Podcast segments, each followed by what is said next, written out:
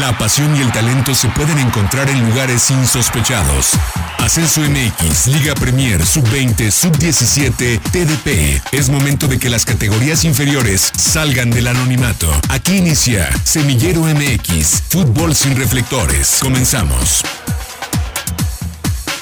Hola, ¿qué tal? Hola, ¿qué tal? Muy buenas tardes. Bienvenidos a una nueva edición de Semillero MX, el programa destinado para platicar de todo el fútbol que no tiene reflectores, de visitar todas las categorías de las cuales no se suele hablar comúnmente en los medios de comunicación. Acá pasamos por todas las canchas del fútbol mexicano, desde la sub-17, ahora sub-18, sub-20, segunda división, la Liga Premier, la Liga TDP, que está en plena liguilla. Pero el día de hoy, el día de hoy tendremos que visitar la cancha de la Liga MX femenil, porque tenemos campeonas, vaya campeonas las que tenemos en el fútbol eh, femenil mexicano, pero de eso ya estaremos hablando más adelante. Yo soy Arturo Benavides, como siempre le agradezco el favor de su atención, aquí a través completamente en vivo de Frecuencia Deportiva 1340 DM y a quienes nos siguen a través de las plataformas digitales en el podcast disponible en todas las plataformas. Saludo con mucho gusto a Alexei Arce, quien siempre me acompaña. ¿Cómo estás, Alexei? Tenemos campeones. Arturo, con el gusto de saludarte a ti y a toda la gente que nos escucha miércoles a miércoles. También saludo a quienes nos estén escuchando a través de, las plataformas digitales. Sí, una semana movida en la Liga MX eh, femenil, una final que, que si bien nos tocó platicar un poco de lo que fue la final de ida y, hablar sobre esta previa de lo que podía representar o lo que se podía jugar en esta, en esta vuelta. Arturo, creo que, coincidimos, ¿no? La oportunidad perfecta para la rojiblanca era el juego de ida. Creo que mucho dependió eh, de lo que sucedió en este partido de vuelta y bueno, ya más adelante estaremos analizando lo que fue esta final. Y para analizar, ¿no? Como se ha vuelto una sana costumbre en Semillero MX, qué mejor que hacerlo con alguien que cubre semana a semana la Liga MX femenil, qué mejor que hacerlo con alguien que ha estado pegado a la Liga MX femenil desde su fundación y quien nos puede hablar desde las entrañas de esta Liga MX femenil. Saludo con mucho gusto a Adrianelli Hernández arroba Nelly Food. Gracias por estar con nosotros, gracias por estos minutos para Semillero MX. Bienvenida, ¿cómo estás? Gracias, Arturo. ¿Qué tal, Alexei? A todas las personas. Hay muchísimas eh, cuestiones que, que, comentar, que analizar, como bien dices, de esta hegemonía por parte de Tigres y un honor para mí poderlo hacer pues en este espacio para que pues más gente eh, entre justo a este debate y a este título para las Amazonas de Tigres Femenil. Oye, vamos a, abriendo el debate antes de meternos en, en la final. Eh, Tigres Femenil domina la Liga MX, lo sabemos, nos lo han platicado prácticamente con todas las eh, periodistas que han pasado por este espacio. ¿Está bien o está mal? ¿O cómo ves tú que tengamos un equipo tan arriba que juegue en otro nivel? Nos lo decía Natalia León, que dice, Tigres es una selección. Es básicamente una selección jugando. Eh, es más, leí un tuit que decía, si ponemos a jugar a Tigres femenil contra la selección, probablemente le gane Tigres. ¿Tú cómo ves que, existe un equipo tan arriba? Pues mira, creo que la culpa para nada es de Tigres, por ejemplo, y Tigres no va a, a tener recata diferencia abismal entre Tigres y el resto, pues no ayuda a la competencia, pero reitero, en estos, en este fútbol de estufa de estos últimos días, empieza a verse que hay, hay escuadras que quieren, ¿no? Que pareciera que sí quieren por ahí empezarle a dar competencia. Y es eso, o sea, más que que esté mal, creo que es apurar y un, llamado para que el resto de equipos eh, hagan algo. O sea, así como están ahorita, no tienen cómo competirle a Tigres, hay que comprar jugadoras, hay que mejorar su infraestructura y un montón de cosas más, porque si no, pues Tigres no se va a detener y más en un, en un lugar como pues toda la zona eh, Regia, Monterrey, San Nicolás, que lo que quieren no nada más es participar, sino sumar títulos a sus vitrinas y Tigres, pues acá, acabamos de ver un video de María Sánchez, dice, yo vuelvo en julio, va a ir a jugar con el Houston Dash, vuelvo en julio porque vamos por la quinta. O sea, ya celebraron un día dos, pero ya están pensando en el siguiente título. Entonces, más bien es que los clubes se pongan las pilas para poderle dar pelea a Tigres. Coincido completamente contigo porque no puedes esperar que el que está bien se frene con tal de que los otros lo alcancen. Al contrario, los otros tienen que acelerar para tratar de alcanzar a alguien que seguirá creciendo y seguirá aumentando su nivel. Ahora habrá que ver cómo nos va con este tema de las extranjeras, que también es otra polémica que ya estamos en el tema y estamos abriendo debates en Liga MX Femenil. ¿Qué te parece esta parte de las extranjeras? ¿Te gusta? Mm, una situación similar. No es ni culpa de las extranjeras ni está mal la regla. Lo que está mal y viene a generar esta polémica o este cuestionamiento es que, pues, cómo se van a traer a extranjeras que obviamente van a necesitar un sueldo, pues, que suficiente, ¿no? Para que puedan vivir aquí del fútbol cuando tenemos sueldos promedios de cuatro mil pesos mensuales para las jugadoras mexicanas. O sea, creo que a mí me encanta que, que, puedan venir extranjeras, sin embargo, yo lo decía hace unos días también en otro programa, creo que se saltaron un paso. O sea, antes de llegar a eso, había que analizar con el resto de equipos de poner un, sueldo mínimo para las jugadoras mexicanas y que ahora sí, a partir de que ya todas están en una situación medianamente buena para poder dedicarse al fútbol, pues traer a extranjeras para la competencia. Creo que se saltan ese paso, pero ahí también o es cuestión de los equipos. Creo que sabemos que quienes van a poder traer extranjeras, pues hablamos de Tigres, hablamos tal vez de Rayadas, América, eh, quizá Pachuca, aunque Pachuca le está apostando mucho a fuerzas básicas, este, pero allí, o sea, nuevamente el, el, problema no es la regla, el problema no son las extranjeras, el problema es que los clubes aquí en México no le están dando lo que se necesita a las jugadoras mexicanas. O sea, no está mal la, las modificaciones, pero sí el contexto en el que se genera esta nueva norma, porque le va a quitar espacios o, o sueldos mejores a las jugadoras mexicanas nada más que agregar, nunca mejor dicho. Eh, o sea, toda la razón, te doy toda la razón y además coincido 100% con, con, con tu punto de vista. Del crecimiento de la liga, ¿Cómo lo has visto? Eh, hablamos de que evidentemente hoy tenemos equipos que, que, se han rezagado mucho, pero no sé, a mí me pareció que en este último año, en el Guardianes 2020, Guardianes 2021, por ahí nos dio la impresión de que podía haber eso sí, que se habían acercado, ¿no? O bueno, que al menos ya están un pasito más cerca, que están haciendo las cosas bien.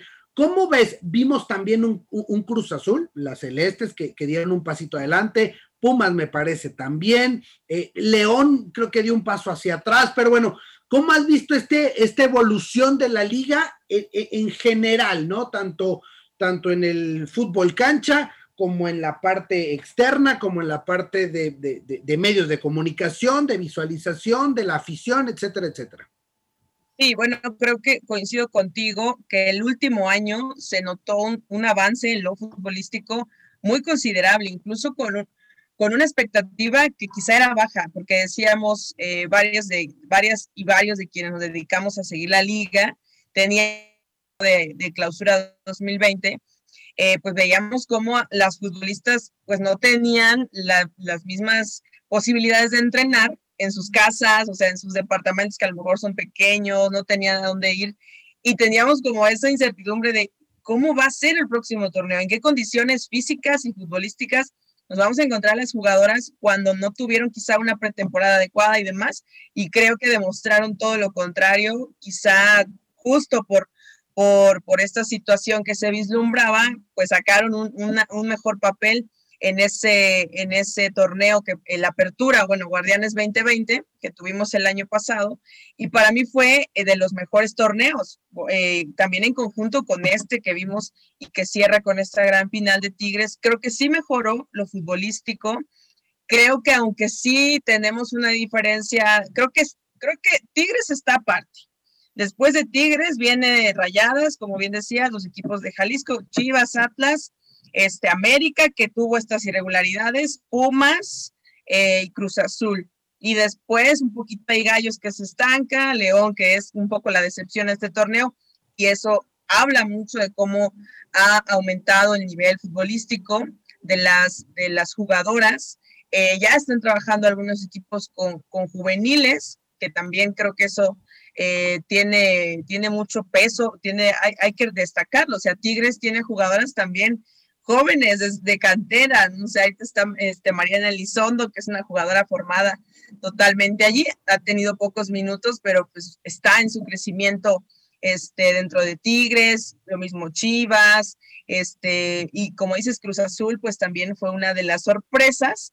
Ahora habrá que cuestionar también la continuidad a esos proyectos, porque ya vimos en estos días cómo de Cruz Azul ya hubo una desbandada de jugadoras y de jugadoras que eran clave para, o que fueron clave, como Rebeca Villuendas, como Susana Romero. Entonces ahí habrá que ver qué panorama nos va a esperar para el siguiente torneo, porque este último año fue increíble. Ojalá que los equipos mantengan sus proyectos para, para que crezcan, como el caso de Gallos. Mantienen a Rossi y ya suenan muy buenos eh, refuerzos, muy interesantes para, para llegar ahí a, a Gallos y que creo que podríamos ver un, una, una escuadra un poco como la que vimos eh, el, el, torneo pasado de Carla Rossi que llegaron a, a, semifinales. Y también creo que en medios de comunicación ha mejorado todo.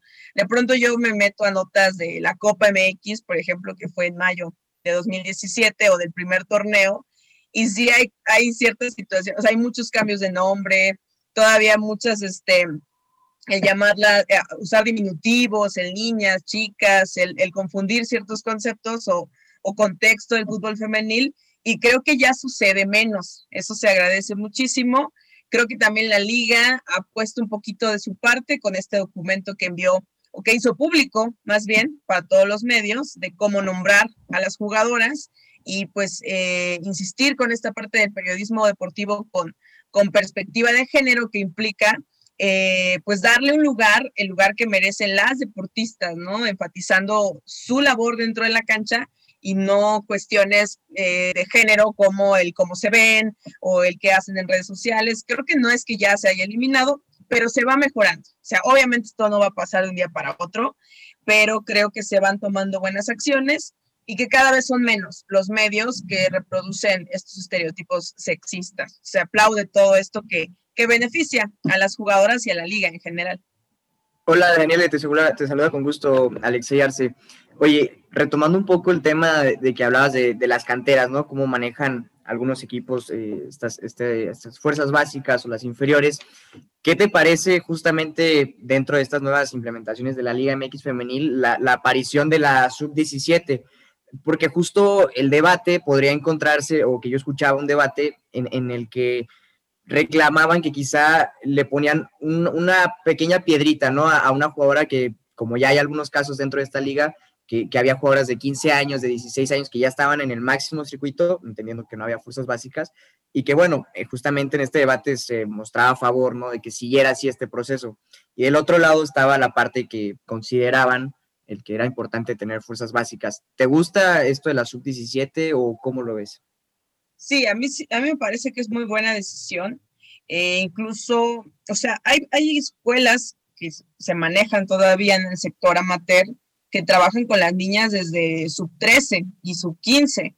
Entonces, creo que está bien que ahorita en la profesional se considere sub 17 y ahí van a llegar, te aseguro, jugadoras que además no van a llegar en blanco, van a ser jugadoras que ya van a tener este proceso de escuelas amateurs, o sea, te hablo de un Club Laguna, de Andrea Soccer, de Macro Soccer, de los centros de formación, incluso de la Federación Mexicana que trabaja con niñas, o sea, que, que es importante, ¿no? Darles las categorías para que ellas puedan desenvolverse de mejor forma allí. Para mí es un acierto, pero sí creo que todo se hizo como de pronto muy, muy rápido. Así de, bueno, ya sub 17 extranjeras, este, y por ejemplo, pues no tenemos, no hay descenso por este anclaje que tiene la liga femenil con la varonil. O sea, por ejemplo, ahorita, ¿no? Que está esta situación del Atlético de San Luis, sí, sigue la femenil anclada a, a lo que pase con fútbol varonil. Entonces, como todavía está así y eso no se ha modificado, y, y, y, creo que, por ejemplo, en femenil serviría mucho que en un futuro no tan lejano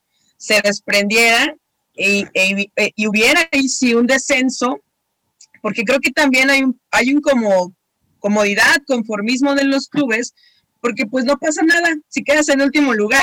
o sea, este, Cholas, este, Necaxa, Santos, León, que les tocó este torneo un poco mal, es como de, bueno, pues si quedamos en último no hay multa, no hay absolutamente nada que, que repercuta en el club, y creo que ya con modificaciones de este tipo, eh, teniendo fuerzas básicas, un posible descenso, puedes traer extranjeras y demás, los clubes deberán ir tomando decisiones diferentes porque creo que ya les debe pegar en el orgullo o mínimo en el bolsillo.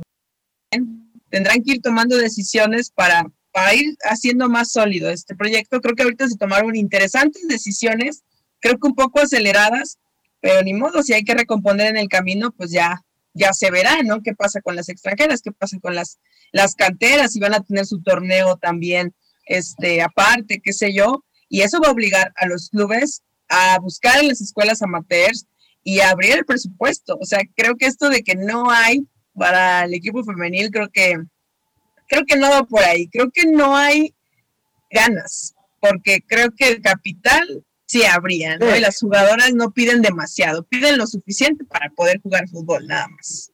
Sí, para, para ir profesionalizando esto, creo que se han dado pasos interesantes, importantes, agigantados. Que bueno, y ojalá que los equipos que no le han, no le han dado tanta importancia, no es importancia o valor o, bola a, sus equipos femeniles, pero sí, no ver historias o empezar a, olvidar esas historias de los viajes, de concentraciones con seis chicas en un cuarto, o sea, esos tipos de historias tendrá que, tendrá que irse profesionalizando de a poco, pero, pero me parece que va en un buen camino. Y, y hay que hablar también de la final y del extraordinario, extraordinario trabajo de Edgar El Chore Mejía al frente de un Chivas femenil que vendió cara, vendió muy cara la final de este Guardianes 2021. Ahora es turno de pasar ya lo que sucedió en la cancha.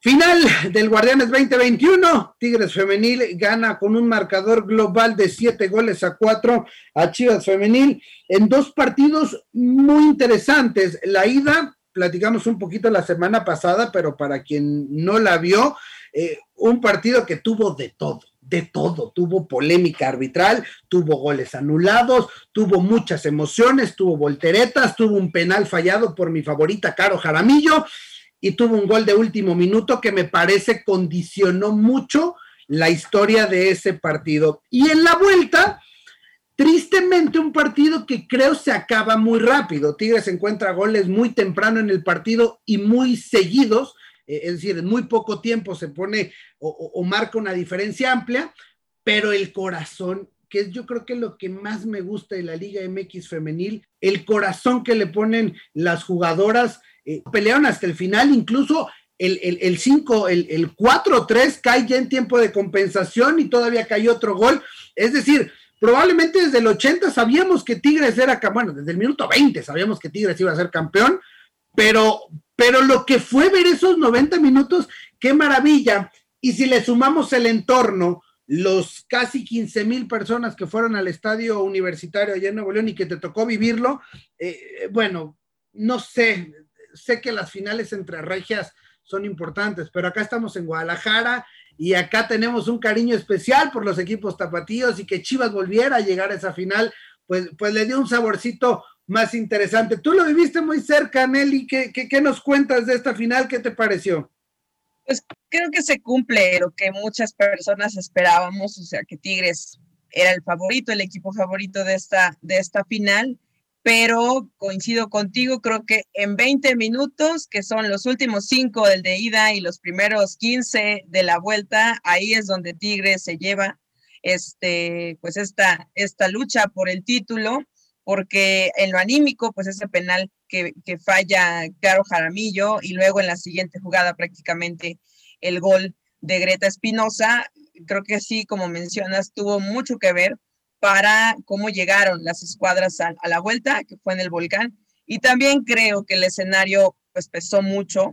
Eh, había poca afición de Chivas, pero sí la había, este, algunas manchitas allí dentro del amarillo y azul que esta, era el estadio universitario, había algo de afición apoyando al Guadalajara, pero es, es imponente lo que, lo que se genera eh, por parte de, Tigres Femenil. Digo, incluso yo creo que el partido se juega eh, desde la venta de boletos, o sea que además fue una cuestión que llamó mucho la atención en los medios, en las redes sociales, estas imágenes de las largas filas desde el domingo y el lunes, bueno, el domingo en la madrugada, este, medianoche y la madrugada del lunes, para que la gente de Tigres eh, quería tener su boleto para la gran final, pues yo creo que también te va, te va calando, ¿no? A, las jugadoras de, Chivas, a la afición Chiva incluso, y, que eso pues se vio en los primeros minutos, que creo que el nerviosismo pesó, o sea, en el calentamiento la gente ya estaba bucheando a, las porteras y a las jugadoras de Chivas, y desde ahí estaba jugando su partido, ¿no? De, meterle presión a las rivales y creo que se notó. O sea, desde el inicio, Valle por una banda, María Sánchez por la otra, no había como detenerlas y también yo creo que esta siempre sensación de peligro generada por Stephanie Mayor y por Belén Cruz, que es en esta insistencia que se da también la primera anotación, ahí es cuando lo anímico termina por, por romper al equipo de Chivas yo también esperaba, o sea, la verdad es que yo soy, yo soy atlista, para la gente también allá, este, pero pues en esta final yo quería un partido competido, ¿no? O sea, también pensaba, favorito es Tigres, pero no quería que Chivas se fuera tan pronto para que hubiera un gran espectáculo. Creo que igual no queda de ver el espectáculo y que ese gol en la, en la parte final del primer tiempo de, de Miriam García ayuda a que Chivas un poquito tomara una bocanada de aire y en el segundo tiempo este, ya se le vio mejor, se le vio mejor plantado al equipo rojiblanco, tanto así que viene este golazo de, de Caro Jaramillo.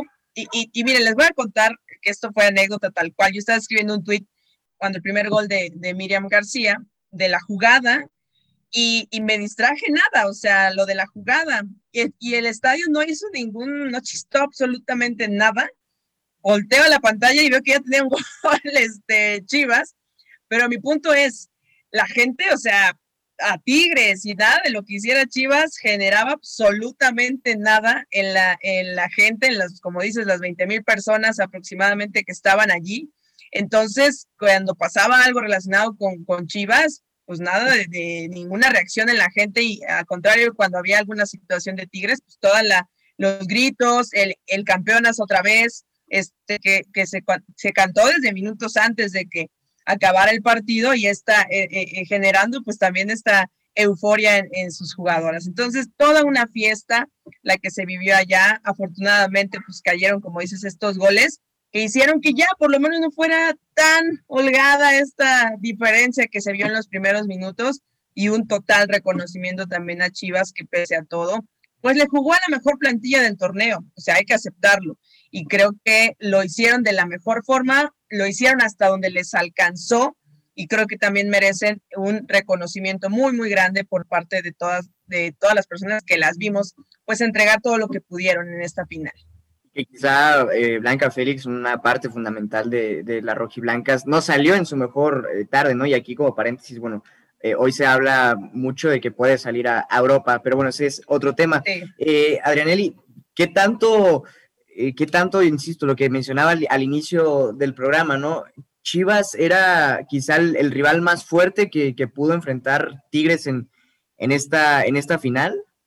Yo creo que sí, Incluso yo lo, lo mencioné hace algunas semanas. Para mí este Chivas jugaba mejor que el Chivas que fue campeón en el 2017. O sea, fácil. En el 2017 absolutamente nadie apostaba por, por Chivas. En ese torneo hubo un poquito de incertidumbre también por las salidas, pero yo creo que a la mitad del torneo ya todo el mundo se había dado cuenta que el equipo era muy sólido, que además no había una dependencia total de Alicia Cervantes, sino que había otros elementos que podían este, eh, hacerse pesar en el terreno de juego y así fue. Creo que es la mejor versión que le hemos visto al equipo de Guadalajara y por eso viene también, pues sí, el reconocimiento al Chole Mejía, que también, eh, y me incluyo, había mucha eh, como expectativa de por qué él, ¿no? Claro, es alguien que no tenía como tal experiencia en femenil, pero lo la tenía así en fuerzas básicas varoniles y aceptó el reto y creo que lo sacó de la mejor forma. Y para mí sí, creo que Rayadas ahorita estaba muy lejos de lo que pudo haber sido eh, o de lo que fue Chivas en sus mejores este, partidos. Creo que Rayadas se cayó totalmente, no en este torneo, yo creo que desde el pasado. Fácilmente Rayadas ya eh, ha ido en declive. Habrá, ese es otro tema del que nos podríamos aventar también un análisis. Pero sí, sin duda creo que, que Chivas era el equipo que, que, que podía plantarle cara a Tigres y creo que si no hubiese pasado dos, tres situaciones, hubiésemos tenido un partido todavía más cardíaco. Así que ojalá que en la temporada que sigue ya no tuvimos final regia en esta, eh, ojalá que sigamos viendo a colores distintos, ¿no? En las instancias finales para ponerle pues más sabor a esta Liga MX femenil. Sí, o hace un año tuvimos a, Querétaro en semifinales, ahora Atlas por fin pudo superar esa barrera de los cuartos de final, llegar a una, a, una semifinal, hoy Chivas vuelve a estar en una, en, una final, él hubiera, yo sé que es inútil platicar, pero, pero te imaginas ese Chivas con, con María Sánchez, con Andrea Sánchez, con Nicole Pérez, lo que, lo que tal vez hubiera podido competir o tal vez no, ¿eh? O tal vez eh, el equipo no, llegaba con Tania Morales y, de Tigres. Ya lo dijimos, eh, todos, los, todos los rubros los domina y, además con Katy Martínez en la banca, con lesionada, o sea, además con, todo esto que ha hecho Roberto Medina, tremendo el trabajo que, realiza el, director técnico de, de la escuadra regiomontana.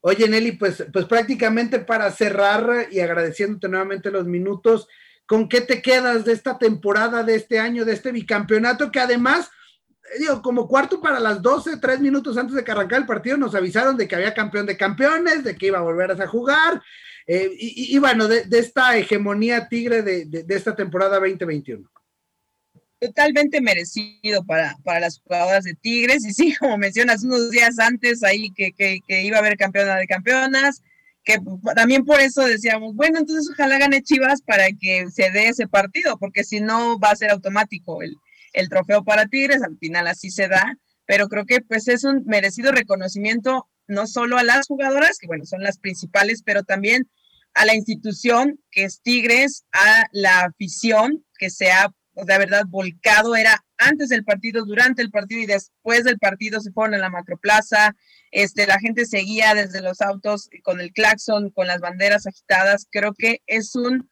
eh, son varios elementos que conforman esto y creo que estos cuatro títulos, el bicampeonato, son las primeras bicampeonas de la liga femenil y ser las primeras campeonas de campeonas es totalmente merecido y todos y todas debemos agradecer que exista una institución que se comprometa tanto con el equipo femenil como lo está haciendo Tigres. Ojalá los demás le sigan el ejemplo. Creo que con eso me quedo que ya pusieron la vara altísima, pero que bueno, que los demás clubes, los que mínimo tienen un, título, que son Chivas, que son Rayadas, que son América, pues piensen que, que tienen que meterle este, prisa a tratar de alcanzar a las Amazonas para que la liga, como bien mencionas y como lo ha dicho Mariana Gutiérrez, se posicione y que ahora que hay extranjeras haya jugadoras que digan quiero ir a la Liga Mexicana a jugar y quiero medirme a Tigres y quiero que ese sea un reto en mi carrera profesional. Creo que eso es lo que esperamos y pues con eso me quedo, con el crecimiento de,